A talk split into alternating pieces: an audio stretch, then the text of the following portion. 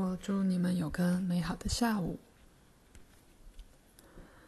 这些观念有许多亲戚，因此我们事实上有一整个家族的信念，他们全都以某种方式相关联。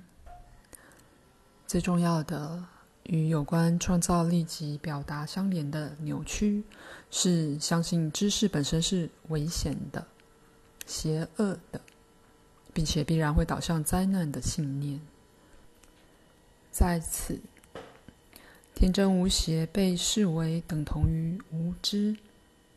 实际上，你在这种信念背后所有的是对自由意志与做选择的一个恐惧。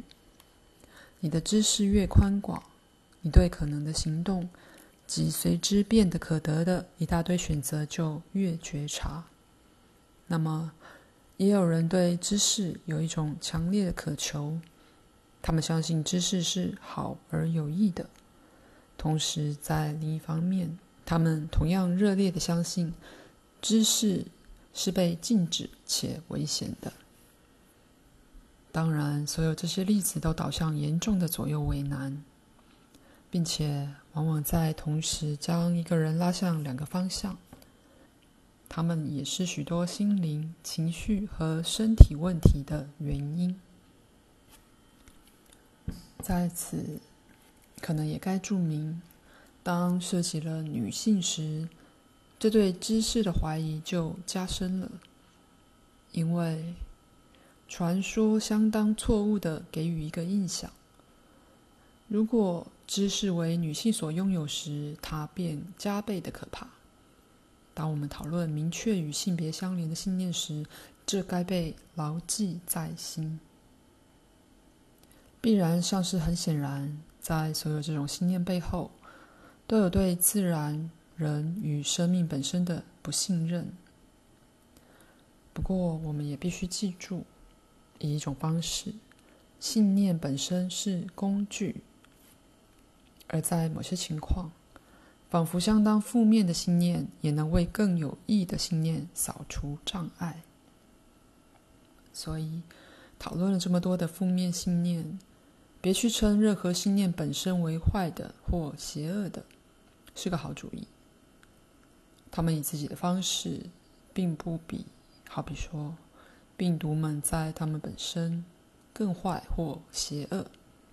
如果你以那方式看待他们，你将避免被仿佛只会导向毁灭的负面思维及信念之无止境的行列所压倒。反之，举例来说，将负面信念与横扫全国的暴风相比，他们有他们的目的，而总的来说，那些目的有促进与支持生命本身的倾向。不过，在我们仍在这讨论当中时，提醒你自己，任何情况都可能被改变得更好。不断提醒你自己，对一个难题最有力的解答，至少与最不幸的解答一样的可能。也提醒你自己，不管你所有的担忧，生命本身的精神，都是持续的在你的经验内，而形成你的肉身。在这节里，再一次的，我加速鼓励幸福及身心平安的那些坐标。叫鲁伯对最后几句话特别注意。下一节。现在，我再次祝你们有个美好的下午。大多数人的确过着不令人满意的生活。其中，许多个人在寻求那些由于全都在争取他们注意的大团矛盾信念而几乎无法达成的目标。他们自相矛盾，这不仅导致私密的两难、疾病及仿佛无希望的关系，却也导致全国性误解的纠葛，以及世界性的失去。不过，的确有办法突破这种冲突。而那些表达和平与满足的更宽广大道，是每个个人都可得的。不论整个画面看来仿佛多糟糕，所以是可能改善你们的健康，并加深你们所有经验的品质的。就你们所了解的俗世生活而言，想象所有的疾病终究都会被征服。所有的关系都不可避免的被满足，或遇见一个未来，在其中，世上所有的人都被以平等与尊敬相待，显然是太乐观了。在此书里，先前提到过的更大架构里，首先，疾病本身是生命之整体活动的一部分。所谓的生命状态。对肉体生命就与正常的健康一样必要，所以我们说的不是在地球上的涅槃，但我们的确在说，本书的每个读者是可能加速他私人的感知，及延长并扩展平常的意识到一个程度，以至于和目前的经验对照，生活可以几乎被认为是人间天堂。这涉及了一种最深奥的再教育。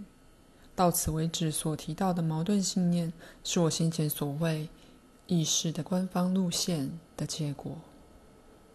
显然，人们在那些矛盾信念开始之前很久就经验到疾病，但在此的，那是由于疾病状态在个人与全世界的整体健康所扮演的角色。那么，我们必须做的是重新来过。的确，相当可能这样做，因为你将与你切身熟悉的资料打交道，你自己的思维、情绪和信念。当然，你必须由你现在的位置开始。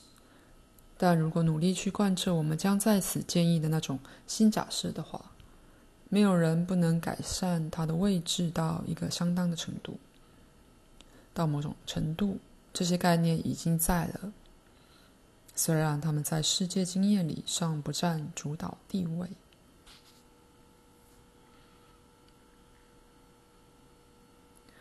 这替换的思考方式在生物上是恰当的，因为现在应该很明显。某些信念和概念有助于促进健康，而其他的则阻碍它。这些概念是自然与生命本身所有部分之情感态度的转译，它们比任何的药还好，促进各种各类生命价值完成的表达，不论其形式。口述结束。